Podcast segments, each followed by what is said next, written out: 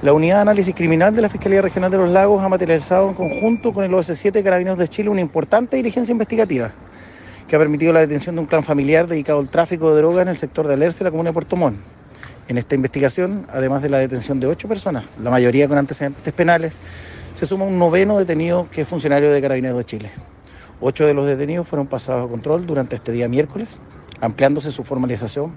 para este día jueves, instancia en la que también será formalizado el funcionario policial.